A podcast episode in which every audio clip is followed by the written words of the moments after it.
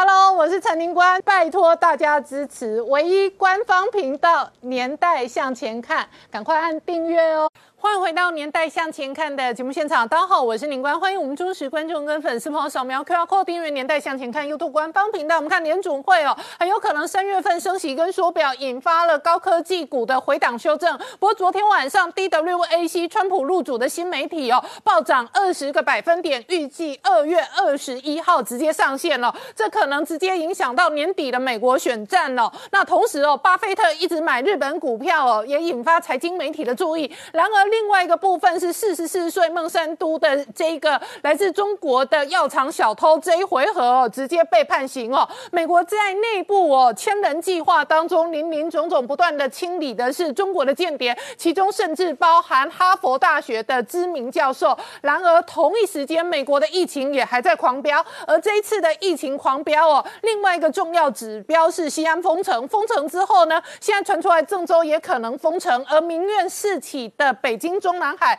如何面对这样的疫情呢？特别是哦，网络媒体再度追踪爆料，栗战书到底为什么消失了？首先哦，元旦他没有现身，已经引发这一个各界的关注。而昨天哦，《明报》有专文哦，这一个报道，那报道的内容哦，这个盛传栗战书是江派的长期卧底哦，所以这一回合可能不妙。然而，另外一路人马说的是哦，习近平哦，挥泪斩战书。那到底孤家寡人习近平哦，如何面对这样的疫情的变化，而可能带来的政治跟军事的变化？我们待会要好好聊聊。好，今天现场有请到六位特别来宾，第一个好朋友是于中基将军，大家好；再来是政治评论员桑普先生，大家好；再来是《先探》杂志的副总编辑魏胜峰大哥，大家好；大家再来是财经专家朱月忠，大家好；再来是黄世聪，大家好；再来是吴杰，大家好。好。这个哦，全球的这个华人媒体现在哦，真的都在追战书，战书怎么不见了？那立战书的不见，是不是意味着二十大之前，北京中南海？各式各样的斗争，更加的厮杀，更加的血腥。那同时哦，网络上棍贵也有新的爆料。好，是从刚刚看到的是哦，这个棍贵在网络上爆料说，北京正在力推数字人民币，而且呢，可能冬奥之后对台湾有所行动。然而，另外一个外界观察的是中南海内部的政治角力，因为栗战书为什么不见了哦？网络上有各式各样的流言蜚语跟不同的说法。没错，事实上我们刚才看到。郭文贵的这个爆料，他讲到非常多了，包括说像冬奥会死非常多人，牺牲掉非常多人。那主要原因是在说，你看为了办冬奥，冬奥大概在约莫一个月后，他现在对于这个西安，对于这个包括说像河南的这种极端清零的政策，已经有非常多人可能都吃不饱穿不暖的这个状况之下，可能会牺真的搞不好会真的会牺牲掉非常多人。但是其实呢，现在全世界媒体或者说中文媒中国中国或者两岸三地的媒体呢，最关心的就是。战书阿里朗基马里都为为什么这件事非常重要？因为其实呢，在二零二一年的这个最后一天的时候，其实全国政协的这个举行这个新春茶会的时候，身为这个全国人大委员长的栗战书居然没有到。那没有到说，哎，这个因为你也是民意机构的这个讲话，你怎么会没有到？你好歹你也是中国的这个中共目前的第三第三把的这个交第三把的这个交易啊，那为什么你没有来？因为大家都来了，包括说习近平、李克强。汪洋、王王沪宁、赵乐际、韩正，甚至连王岐山都出席了。那你为什么没有来？因为这个是相当不寻常的这个时间点。那尤其是现在就有人点名了，就点名说：“哎，他现在是不是有这个两两种可能？一种是身体为恙，一种是处境不妙。那什么叫做身体为恙？实际上曾经出现过类似在重要场合没有出现的是在二零零六年的一月二十七号，当时人当年的这个新春团拜，就当时政政治局排排行第六的黄菊缺席。”就缺席之后，马上就传出他身体不舒服。就果然哦，他二零零六年的一月多那一次出缺席之后，就他二零零七年的六月就因为胰脏癌就过世。嗯，所以显然他是身体不舒服。但是现在看起来的话，哎，栗战书好像不是身体不舒服，因为现在也没有传出说他什么身体不舒服的这个情形。另外一个可能性就是他的处境不妙，所以人家就说原来啊他是江派，老早就布在这个习近平身边的一个人。哇，那这个整个。那就太夸张了，那根本就是个无间道的这个剧情。好，那为什么会讲到这个无间道的剧情？主要是因为栗战书的叔叔叫栗江江，最近被查，最近也是被查。那叔，哎，栗战书照理说啦，这个中国第三号人物怎么会叔叔也保不住？一定是有问题才会被查嘛。好，那到底是有什么样的 有什么样问题呢？原来就是说。栗战书的叔叔栗江江跟。前国家的副主席的这个曾庆红，就是曾江的这个曾庆红，他的妹妹曾海生有小学的同学的质疑。那为什么会派到这个习近平身边呢？是因为这个曾庆红安排。你到习近平的身边，那丽江江是之前是他们之间的一个联络人，所以就是因为这样，所以丽江江被查，丽江江被查的时候，是不是会牵连到栗战书？是不是过去这你是这个江曾庆红派来的人，这件事就会被端上台面？所以这就是为什么传言说他可能会有问题的这个地方。那我们再去看。他上一次这个出席的时间点是在去年的十二月二十八号、二十七号到二十八号的民生的民主的这个生活会，当时他还在聊天呢，他还是跟着习近平在身边在那边聊，所以完全看不出他有什么身体不适的这个状况。所以如果你用这样来看的话，应该是他真的出了问题。嗯，那尤其特别是为什么这个时间点引人注意？因为二零二二年是中国大陆的这个二十大要展开，嗯，那二十大展开之后，哎，就没想到到第一天的时候就这个样子。那尤其是现在媒体都。至于常委才七个，第一天就少一个。对，那如果玩到二十大会少多少个？对，那那尤其是最近的时候呢，很多民报啊，什么都报纸都出来说嘛，就是说，哎，看起来的话，如果以这个立战术真的不妙的时候，那表示什么？曾庆红还是习近平目前最大的敌人。哎，那你就觉得打到现在还没打完吗？你曾你这个习近平，你也把曾宝宝也干掉了，你也把他什么演艺圈的势力你也都清清干净，难道还没有清干净？难道你真的要清这个立战书吗？好，那为什么？我觉得栗战书是个非常重要的人物，因为其实呢，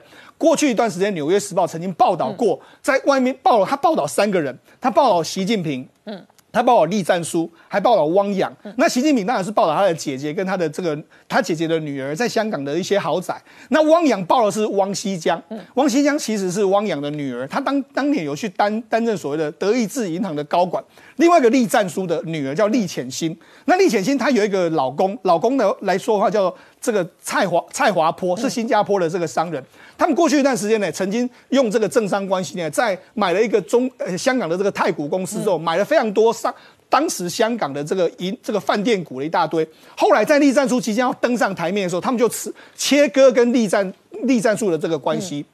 所以你看，其实这里面的很多布局来说的话，因为我们知道香港长期间就是很多曾江派所在的位置嘛，那你又在这个地方，你立战书，你跟你女儿在这个地方又有那么多油水，所以我我才说嘛，这搞不好是新一轮中共内斗的开始。那当然了，剧情怎么演，我们就再怎么看下去。好，我请教商普大哥，你怎么观察立战书不见了引发各大媒体的关注？那昨天呢，香港明报甚至报道说，立是曾系有安排在这一个习近平旁边哦，长期。其的卧底，那当然哦，这就是一个非常对立的资讯哦。因为过去栗战书传出来的资讯呢，他是习近平的始终兼瓦跳的哦，这个台湾围攻瓦跳的，难兄难弟一起杀进这一个政治局常委的哦，你怎么观察？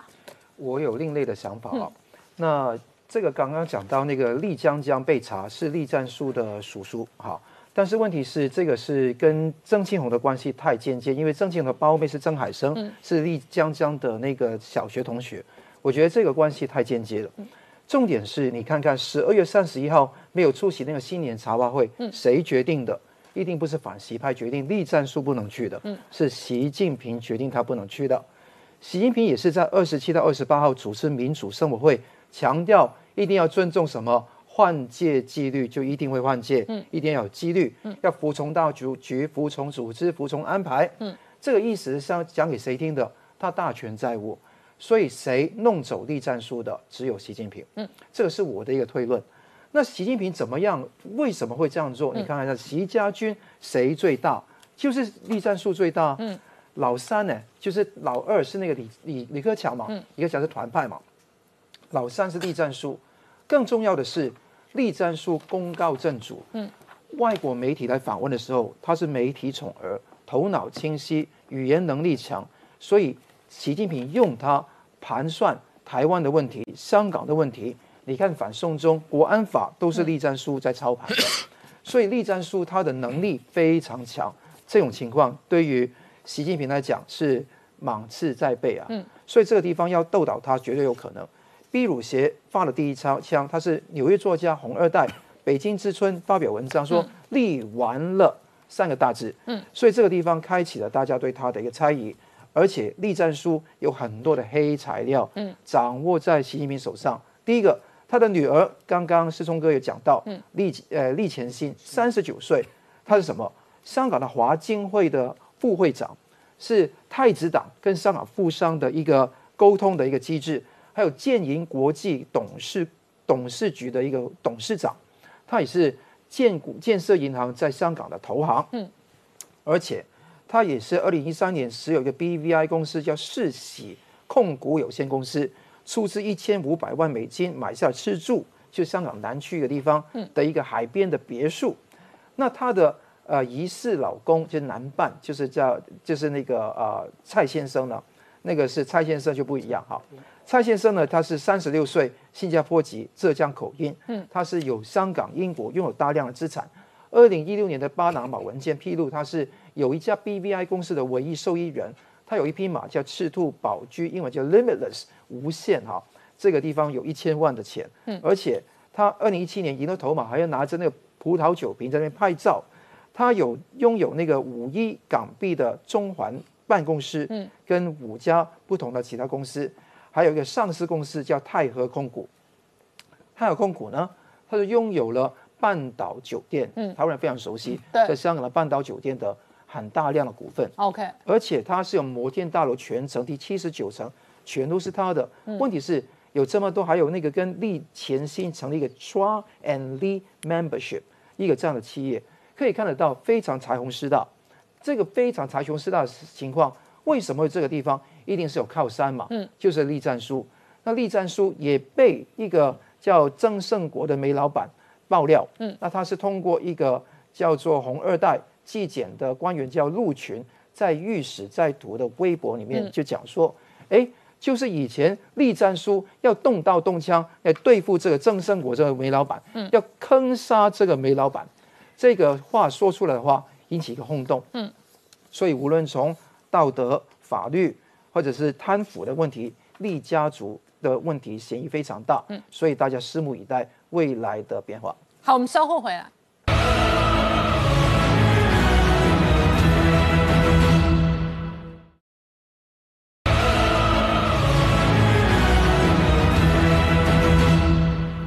年代向前看的节目现场，我们今天聊的是中国政治局常委哦第三把交椅，这个立战书怎么不见了？引发了华文圈的媒体哦各式各样的报道。昨天香港明道甚至直指哦说立战书是这个曾庆红哦派在习近平身边的长期的卧底。那不管最后真相如何哦，这个一开春一过年哦，北京面对的政治斗争哦恐怕是非常激烈而且非常复杂的。另外一个很复杂的是疫情跟防房地产的大炸弹。好，师兄刚刚看到的是郭文贵解读了中国的房地产哦。那尽管哦，房产泡沫还在炸哦，另外一个影响政治跟社会跟人心的变数是疫情。西安封城之后，网络上事实上盛传哦，包含郑州也封城。没错，实际上的确对今年中国来说的话，他们经济可能会非常的糟糕。甚至今天媒体有说，搞不好今年是二零二二年是中国的这个在这几年来说的话，经济成长率会低于美国的一年。那主要原因当然郭文贵当然提到了这个房地产的问题，你试想嘛，如果假设真的是一百兆的房地产的市值，你下跌个十趴二十趴，这个谁能够承受得住？所以他说了所谓的房地产泡沫一泡沫完成往下跌的时候，中国共产党一定往，那对中国经济一定是个非常严重的这个事情嘛。但是的确我们现在已经看到这个迹象，房地产有点泡沫化，准备要戳破的这个样子。另外一个是什么？另外一个当然就是疫情。疫情来说的话，这几天来说，中国疫情有升温的这个状况。中国目前的这个六号的时候新增一百七十四例，那里面来说的话，这个这个西安有五十七例，河南有五十六例，浙江有三例。那特别是其实西安呢，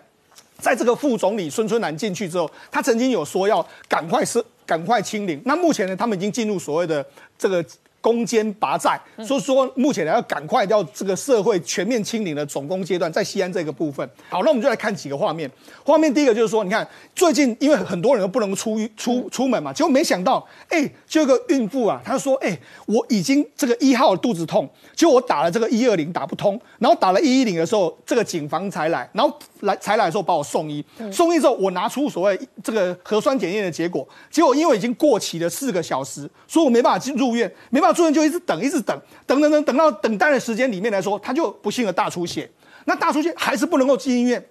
结果最后，他这个怀胎可能还没有没有足月的这个八个月的婴儿就因此就流掉。嗯，所以很多人就说：“哎，这个也太过太过夸张嘛！你你这样也太太过残忍了。”那同时还有民众包括说什么：“哎，我除了断粮之外，还有很女很多女生买不到卫生棉的情形都非常非常多。”第一个，这已经引起民怨了。嗯。第二个民怨是什么？因为我们知道，其实你难免会有一些病痛嘛。那些病痛的时候，就说：“哎，有一个网友就说，我的老爸在一月二号的时候，突然之间呢，就有点心绞痛。”那心绞痛的时候，他就想说，那去医院。就去医院的时候，被人家拒绝，因为他可能也因为可能你的核酸检验没有做啦，或者是这个怎么健康码不能够过，就就不能够不能够去，不能够去的时候，结果没想到，一直到了八个小时之后，才有人给他给给他医治。嗯，结果没想到还是无无药可医。结果这个医生就说，哎，如果你能够在一开始并发了两个两个小时之内来救，或许还有可能。但是没办法啊，因为你种种的问题导致他没办法到医院来啊。好，那除了这个之外。现在还有一个情形是没有东西吃。嗯，我们那前几天的时候，孙春兰他有去访问这些社区的时候，这是没有画面啊。社区的人跟他说我要吃饭啦，对不对？结果没想到这个画面没有流出来。但是的确，目前西安被围困的民众真的吃不下，真的没东西可以吃。他们现在都做什么？我们看到很多影片，影片是怎样？他可能拿这个 iPhone，嗯，或是拿 Switch 出来跟人家换。就说，哎，如果你有东西的话，我就跟你可以跟你换，甚至还有说以物易物，可譬如说，哎，我家里面有粮，那你家里面有菜，那我们两个就互相交换一下，大家彼此过了一个这个苦日子，大家撑一撑。那甚至呢，当地的价格呢在哄抬，你也可以到外面去买，但是买买过来的时候，他就说，哎，我好不容易出出我能够获得一些，包括说像蔬菜、水果还有牛奶。就大家知道我这样花了多少钱吗？我这样就花了四千八百六十八块台币，买没都没多少东西哦。所以也就在当地的时候，其实不但是没有粮，然后这个封城的这个结果，让全民都非常非常辛苦。那西安西安政府一开始跟人家说，哎，没有问题啊，我们封城的时候，大家绝对可以吃到粮啊，我绝对可以配给给你啊。但问题到目前为止来说话，并没有相关的这个，大家可能都没有受到照顾。甚至昨天还出现一个画面，西安的这个他他们的市政府要发表这个。这个所谓我们的攻坚的这个状况的时候，他一开始的时候还可以开放留言，嗯，但后来他就把留言关掉，因为大家都在骂骂他，都是民怨，都在骂他，所以你知道，实际上现在整个这个民怨已经四起了。好，这个阶段我们特别透过视讯连线跟台大医师李炳颖医师连线，李平你好。大家好，好，李批先就全球的疫情还在延烧，请教你哦。台湾事实上境外一路的案例不断的增加，那这一次哦，本土也很有可能有社区的感染，特别是陈时中判断哦，本土这一波的疫情可能有两条隐形传染链，你怎么观察？对，因为那个它有分离出来的病毒有两种不同的序列嘛，所以才才会说可能有两个传染链。那目前我们对台湾社区感染的观察，主要就是说会不会发现说没有明显传染源的社区感染？嗯，因为我们目前所看到的病例，它都可以找到它的感染源，都是，诶，从机场的工作人员呐，或者司机，呃，相关相关的一些确诊者。那如果我们发现说社区有一些确诊者，他是不。跟这些人都没有接触的，那就是风险比较高。那所以这一段时间呢，这所有的医疗院所都要提高警觉，对于社区肺炎的病人都要提早去做相关的检查。嗯。那你批另外一个部分是，事实上台湾这波疫情哦，主要的这一个嗯确诊的案例，其实境外一路比较多，所以防堵的这个呃国境的边境管制确实哦压力有不断的拉高。但是国际上的疫情，以美国来讲，最近几天每天确诊的人数都直接飙破一百万以上的案例，但是他们整个的战略是与病毒共存哦。那这一个统计资料跟媒体的追踪报道当中，尽管百万的确诊案例，可是几乎绝大多数都是轻症，甚至是无症状哦。你怎么观察国际间的这一个开放的战略，跟台湾的边境管制哦？现在看起来哦，这个要防守，事实上压力很大。对，那个我们一直这样防疫，当然压力很大，对我们经济也有一些负面的影响。但是我们就是要权衡利弊哈。如果我万一我们开放的话，我们会面临什么样的情形？首先，我们知道说美国他们诶，奥密克戎的病毒进来，它大部分都是轻症。最主要的还是说，他们的民众里面有很多已经得到感染，或者是说已经打了两剂甚至三剂的疫苗，所以他们就会有部分的保护力，就不太会出现重症。嗯，那在台湾来讲的话，我们的那个民众里面大概有两成左右，他还没有打完整的两剂疫苗。那如果台湾也是类似这样子爆发几十万人的感染的话，那其中可能就会有好多人，可能至少会有好几百个人，他会是重症，需要紧紧那个重症的医疗，会造成医疗机构的一个庞大的负担，也有可能会排挤到。那个其他的医疗好，那你批另外一个部分哦，就这一次的用药的部分，请教你，在美国蛮多的确诊案例的官方用药是用辉瑞的这一次的用药。那台湾事实上前两天传出来国鼎生技有关于这一次的用药当中二期的实验数据达标哦，你怎么观察台湾的国鼎研发的呃治疗的药物，以及全球现在使用辉瑞跟莫沙？东药物的状况，抗病毒药物它是可以减少那个重症跟那个死亡的风险的哈。那哎，我们一开始有的是注静脉注射的瑞德西韦，啊，它因为要注静脉注射哈，就是变成比较有重症的时候才能使用，使用上不太方便，而且价格也蛮高的。辉瑞的口服抗病毒药物是比较哎比较理想的哈，就是说它的临床试验保护效果是蛮高的。而且它可以口服使用，就是说轻症的病人，他就是回家就可以用的，就不一定要住院打注射的一个，诶，抗病毒药物。莫沙东的药物哈，它的保护效果比较差一点，而且这个药在那个，诶，实验室的那个检验里面发现说，它对人类细胞的基因可能会有影响，因为它是一个核酸的类似体，对对于我们这个遗传物质的一个。基因的复制可能说不定会有一些影响哦，所以有些国家就认为说这个，呃，这个药物是有安全的余地的。至于国产的这个抗病毒药物，我个人就是因为它没有公布一些比较详细的资料，它只有说二期试验受试者，嗯，有多少百百分之多少是痊愈的，那没有说它的对照组它的安慰剂到底是怎么样子，而且这是二期的试验，并不是。真正三期的试验，他硕士者的那个人数是比较少，所以他这种我们国内这个抗病毒药的情形，可能要再看他详细的资料，我们才能判断。好，非常谢谢李批接受我们连线，我们稍后回来。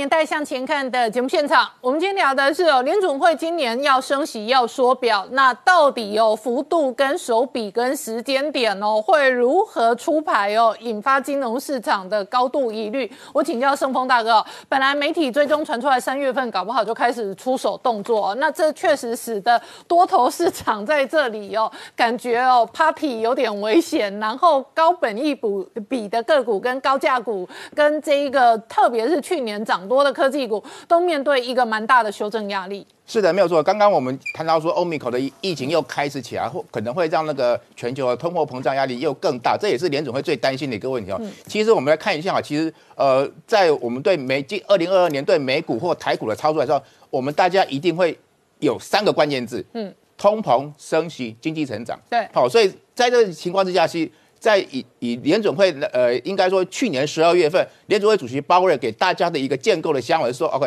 我加速缩缩表计划，但是呢，我三月以前不会升息。嗯啊，但是呢，呃，在昨在最近这几天，联总会把那个会议记录公布之后呢，那又有一些鹰派的一个联总会官员，他是有投票权的，像圣路易的联邦储备银行的一个一个拉拉伯格，他就说，哎。搞不好三月就要升息了，那就引发市场大震荡嘛哈，因为大家都知道说，其实去年来说，美国股市跌得很，哎，涨得很凶，然后呢，本益比也的确也很高，那所以市场的一个震一个震动的话，其实会让市场非常警觉哦。那其实现在因为一月二十五号、二十六号是联准会下一次的一个货币政策会议的一个时间点，好，所以说现在开始到这段到到月底的这段时间，其实市场就又会跟着那个。那个联准会那个通膨的一个数据来摆荡嘛。对，但是如果通膨再飙高的话，联准会真的很凶狠的，三月份就动手的几率就拉高了。呃，我想啊，应该联准会应该是这样说了，他先把鹰派的话讲死。好那如果说哎，未来如果经济通膨没那么高的话，经济数据哎也也也没有想象中那么好了啊，我再割拍一点点，那这样市场就很高兴。好，所以现在其实你看，在十年期美国公债殖利率，它最近创了那个二零呃二零二零年四月来的一个新高，那一点七哈，其实它对科技股的影响很大，因为哦，其实市场华尔街市场就有个共识啊，就十十年前美国公开殖利率在一点五趴以下，哎，科技股没事，继续炒股票；一点五趴以上警戒，一点六趴以上非常警戒。所以说，很多经纪人他可能就要因为这样子。在世界殖利率扩大，他必须要调整持股，所以呢，其实所以股价涨很多的一个情况之下，其实很多股票它就会被砍杀。那我们再看一下说，哎，去年一样指标性的科技股的话，其实都涨幅很大了哦。那我们来看下去，其实包括像。像特斯拉，哦，最近这三天，其实那个二零二二二年开盘到到现在四个交易日，科技股跌了三天。对哦，你看那个特斯拉跌最重，因为它的本益比最高。哦，那但是呢，也不要忘记了，嗯，二零二一年的时候它是涨了将近五成了。对，所以那再来就是说，我们之前讲过了，超维、N Netflix、Nvidia 这些股票最近都跌了在七八到八八左左右。但是你要想哦，去年超维是涨的。五十七趴，NVIDIA 是涨一百二十五趴，涨了一倍多，而且 NVIDIA 是连续两年涨幅超过一倍的一个股票，所以股价本益比当然是很高了哈。那相对来说，其实像呃最近来说，你看微软的跌幅也是蛮大的，然后苹果的股价也跌了五点五趴左右。哦，那我们再看。如果说这样子的话，其实费城半导体指数它是跌了大概二点九七八，但是费城半导体指数去年涨了四十一点九七八，所以这样的一个股市的股价的一个调整情况来说，呃，对市场来说，对对长期来说，其实也不是那么不好了哈。对，但是我们而且看这张表格当中哦，去年涨凶的，其实这几天压力都很大，但是美光去年的涨幅不大，其实它修正的压力也不大。对，其实你看最后两个，其实跌幅最少，像高通跟美光。对哦，高通的话，其实一其实去年一整年，它在盘整一到十一月它才飙，它才出现一个涨势。那美光呢，也差不多是去年十月份开始涨的嘛。所以说，其实诶因为他们他们有他们基本面的存在价值，所以所以这样子看的哈，那其实升息跟降息到底对股市是利多还是利空？那我们从这个表，我们从两千年以来拉来看，你可以看得出来。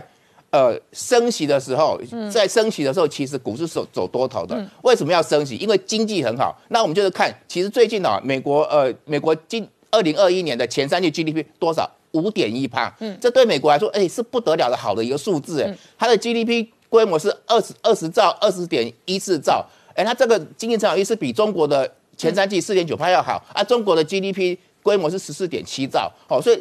可可以想象说，美国经济是很好的，那但是呢，降息之降息的一个情况之下呢，其实对股市反而是不好的一个情况是，所以基本上如果说联储会现在开始升息，其实虽然说大家说通膨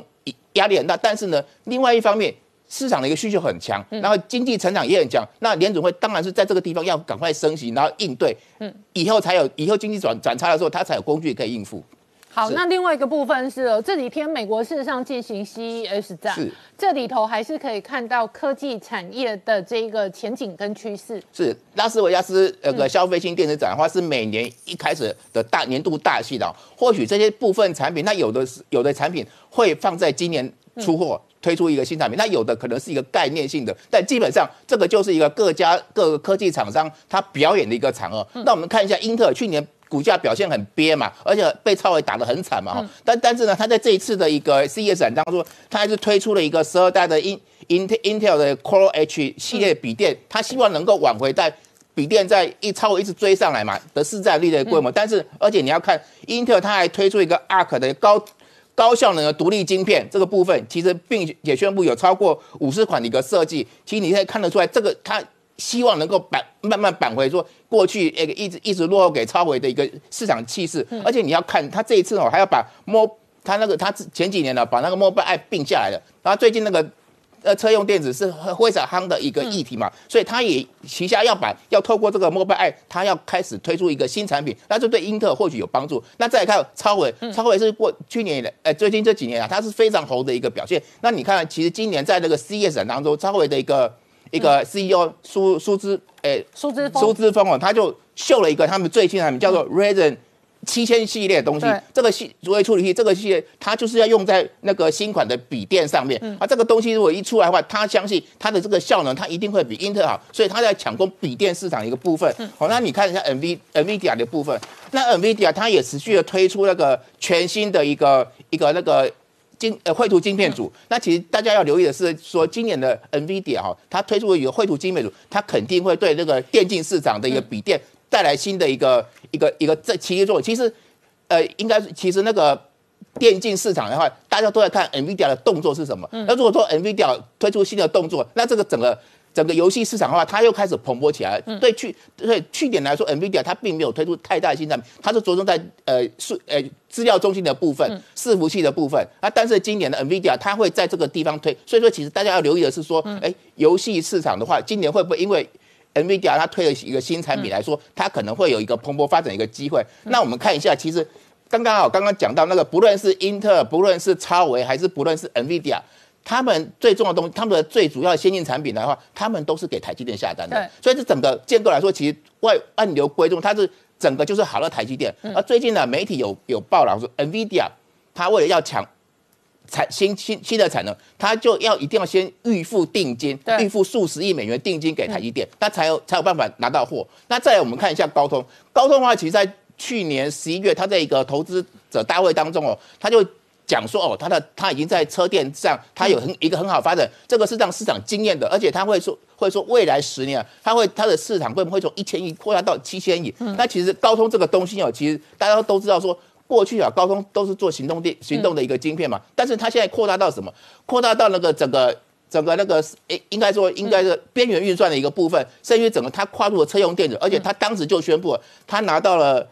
BMW 一个新的订单。好，那二零二五年这款车就会出来了。岳中，除了刚刚讲到 CES 哦，是未来科技产业的攻防跟发展竞争的核心焦点。另外一个焦点是川普，川普本人哦，到底今年会在美国政治扮演什么角色哦？现在哦，仍然是一个重要的变化。而他的社群媒体二月二十一号准备上线。是大家都知道，之之前那个川普一直在推特上发言，但是因为去年的这个美国民众攻入国会的事件，川普被指责说有涉嫌煽动的这个嫌疑哦，所以呢，他就被各社群媒体全面封杀。他说：“好，既然你们不让我玩，我自己成立一个吧，反正我很有钱嘛。所以呢，他就成立一个叫 True Social，好，我们姑且把它叫真相社会的这样一个社群媒体啊，好，大家可以看到这个走走势图。好，可是呢，美国的证管会一直对这个有意见，所以呢，你看它股价又下来，就持平了一段时间。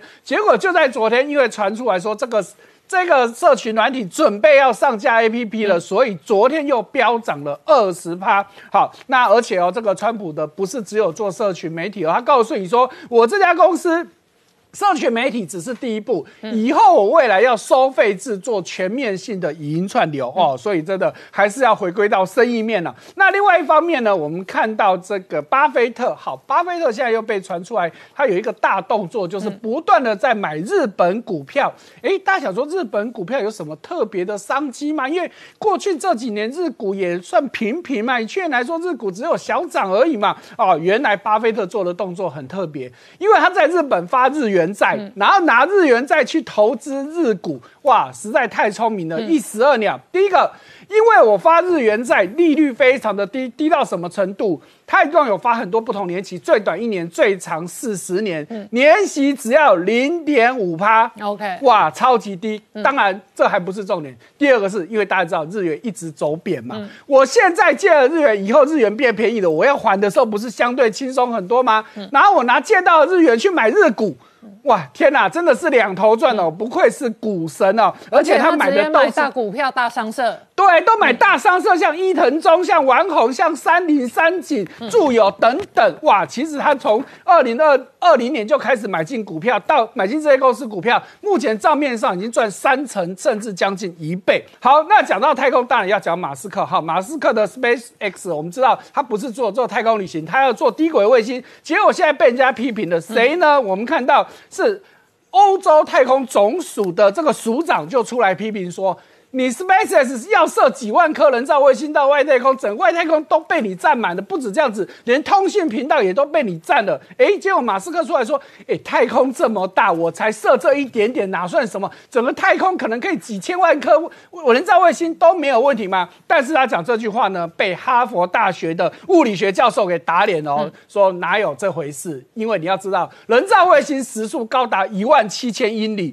那如果太多的话会相撞，所以你要保。保持一个安全距离，这个安全距离估计是用三秒钟来计算的话。一个外太空的城只能一千克而已，但是你现在你看你射了几颗？好，那当然我们刚刚讲到的 SpaceX 很重要的就是它的低轨卫星，目的就是要做这个星链计划。好，星链计划呢，就是让你全世界的这个通讯都会无死角，因为我直接用人造卫星去传输讯息嘛。好，可是问题是它到底有多厉害呢？诶，澳洲有用户就实测哦，这个人很厉害，大家看到这个图表里面，他在他的 Tesla 的车子后面绑上了，呃，把他那个。这个精炼的这个卫星点就绑在他的车子后面，然后他就出去实测，一百公里的时速之下，哎，居然还可以有每秒两百 M 的下载速度，哎，显示真的很厉害。好，那讲到马斯克，不得不跟贝佐斯去做比较，因为全世界第一跟第二有钱的人，那有钱人会做什么事情呢？来，我们看到第一个，两个人都买了超豪华的私人飞机，好，湾流 G 六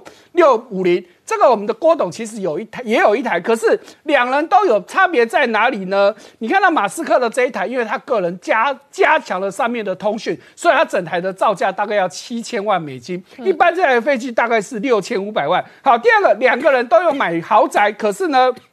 贝佐斯一个人在纽约就有四栋地标性的豪宅，但是马斯克就只有在加州一个，而且我们也知道他已经搬到德州，所以他加州的豪宅基本上也不住。第三个，大家可能比较少少知道的就是马斯克其实有一个太做太阳能电池的公司，而贝佐斯呢，他。买下了《华盛顿邮报》，哎，这也是很特别的。再来，他们的玩具，真正的玩具的马斯克的大玩具就是他的猎鹰火箭。好，那当然你说，哎，贝佐斯不是也有火箭吗？可是差别是。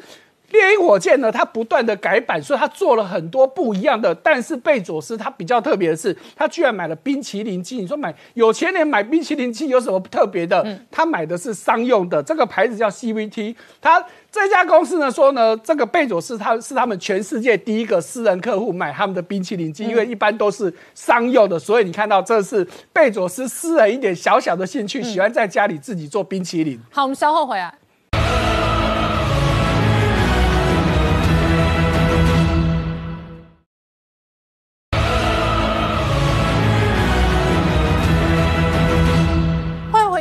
向前看的节目现场，我们今天聊的是中国政治局常委第三把交椅栗战书怎么不见了，引发各大媒体的揣测哦，其中包含了这一个北京中南海在二十大之前可能有更激烈的权力斗争。然而，另外一方面呢，在美国的部分哦，各式各样清洗红色，特别是千人计划的案例不断的冒出来。今天最新的是四十四岁级的中国小偷哦，他试图要偷的是生物科技相。关，而且哦，他也曾经任职孟山都这个公司哦，然后呢，他要窃密回中国，直接遭到判刑。对，呃，中国对美国的这个窃密行动哦，这个是等于无孔不入、无所不偷哦。那最近最新的案例是美国司法部指出哦，呃，任职于这个孟山都哦，就是 Monsanto 这一家这个农业科技大厂的呃一名叫向海涛哦的中国籍的员工，那他最近已经直接认罪说哦，他。确实加入中国的千人计划哦，那同时他也窃取了这个孟山都公司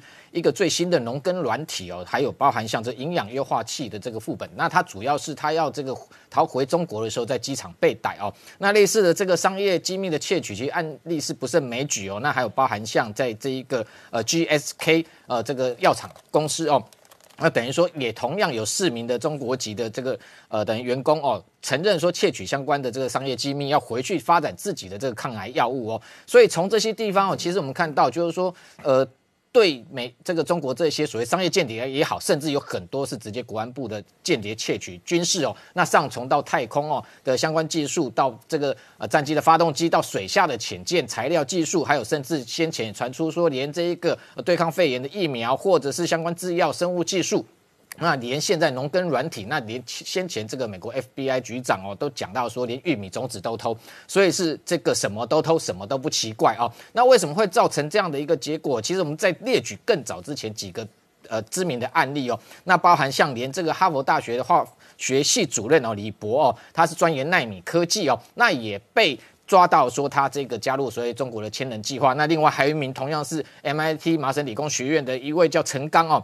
也是纳米科技专家，两个人同样的模式都是什么？都是左手拿美国政府研究的资金，然后右手把技术交给中国，甚至再跟中国领一笔钱哦。比如说像这个李博，他先前已经跟美国政府领了，甚至美国国防部的这个呃资金的呃研究计划都有高达一千五百万美元以上。那右手又交给这个中国武汉理工大学哦，那每个月还领五万美金的薪资，每年还有十五点八万的这个生活费用。那陈刚也是一样，领的更多，左手。向美国领了一千九百万美元的研究计划经费，右手又给中国南方科技大学技术之后，也拿了一千九百万美金的经费，所以对美国来讲，这等于是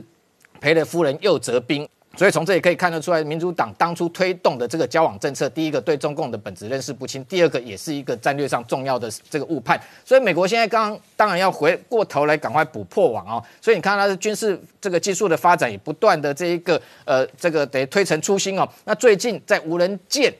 的水面载具上面也有新的发展，包含像又这个发展所谓的无人猎雷艇啊。那这一型的猎雷艇，去年其实我们看过，它已经开始出海在测试。那这一次已经通过爆炸测试成功。这一型的这个猎雷艇哦，其实这个体积不大，这个长度在十二公尺左右，我看约莫在几几十吨的吨位，但是它可以拖曳大概达一点八吨的各式水下的这个声呐或者是扫扫雷的一个装备载具哦。那它的最好的一个优势就是说它造价成本很低，还有包含像扫雷过程中哦。过去猎雷舰当然也可以透过一些猎雷装备哦，包含像水下释放那种所谓的小企鹅去所谓的呃侦查的这个水雷，但是这一个呃等于这一次这最新的 MCA USV 哦，那它搭载了 UISS 这个无人感应的这个猎雷系统哦，它可以在特定的区块哦，这个地毯式的扫描，把所有可能隐藏在水下的水雷把它扫得一干二净，然后再。这个透过无人的这一个机械系统把它引爆哦，也就是说未来这一个在触雷上面可能减少了人员损伤，还有包含舰艇本身的一个风险哦。那今年二零二二年第一季应该就会通过所谓 IOC 这个触。初始作战能力的一个建立哦，未来这一型的这个呃等于猎雷的一个装备，其实非常适合在台海作战哦。那同时还有包含像这个美军最近，它的 DARPA 跟这个诺斯诺普格鲁曼公司也宣布说，正在测试一个最更最新型的叫鬼蝠轰的这一个无人潜舰计划。那先前有一项叫这个杀人鲸的这个无人潜舰哦，预计要打造五十艘，它吨位大概是五十吨左右，其实是非常小型，但是它可以增潜跟释放水雷。那现在这一个鬼蝠轰最大的差异就是它外观哦。其实它这个过去的潜舰设计一般都是水滴型哦，那这一个鬼蝠轰，它是外观看起来是扁平状，就像一只轰鱼一样。那它可以从上方释放这一个包含像这个声呐或者是水雷哦，那等于静音能力效果也更好。那这些新的科技，其实我认为未来可能美军都有可能投入在台海作战哦。不过更重要就是我们刚刚前面讲到的，美国在这个科技技术上面必须要防止被中国侵密，否则这些技术很可能又被中国偷走之后。解放军所谓的山寨版的无人潜舰也好，或无人猎雷舰，也有可能比美军更早在这个台海现身，反过头来威胁台湾安全，甚至对付美军。好，我们稍后回来。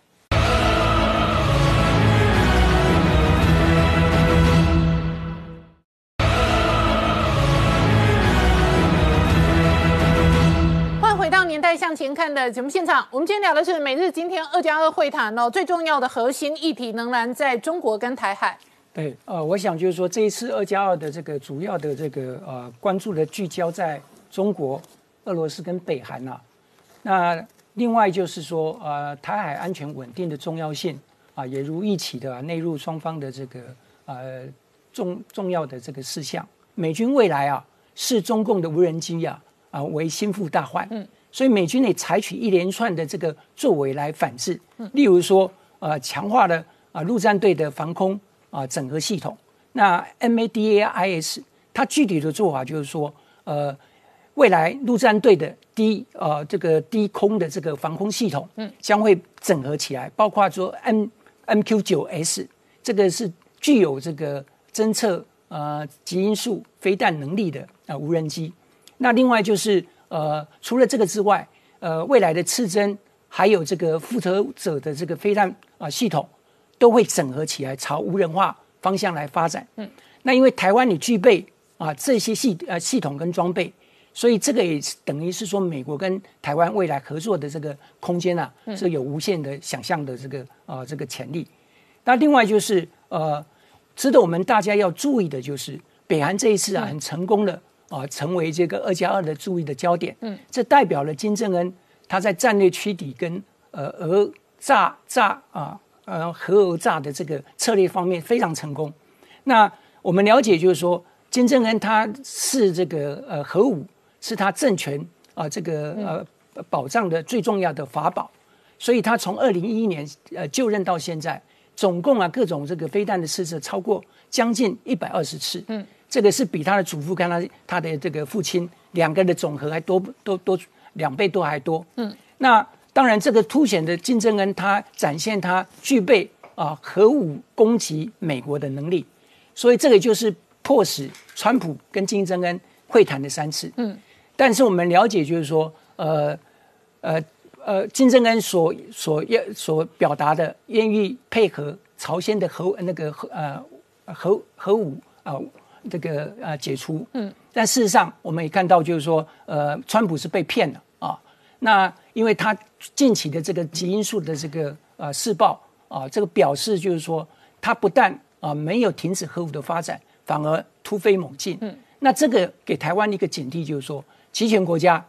他经常是透过谈判，嗯啊来操弄，把民主国家玩弄于手掌之间。嗯，对台湾来讲，这是一个警讯。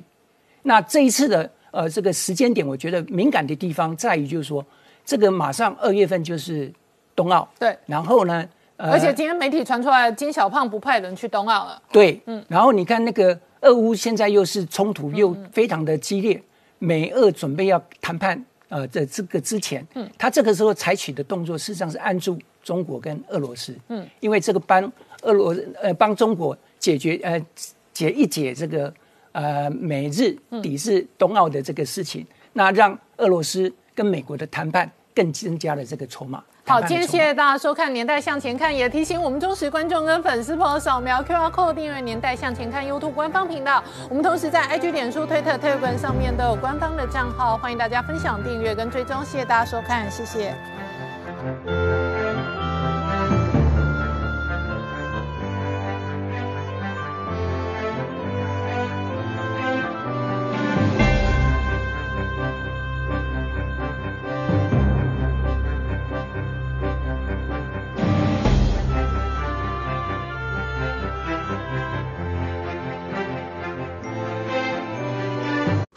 我是陈宁官，拜托大家支持唯一官方频道《年代向前看》，赶快按订阅哦。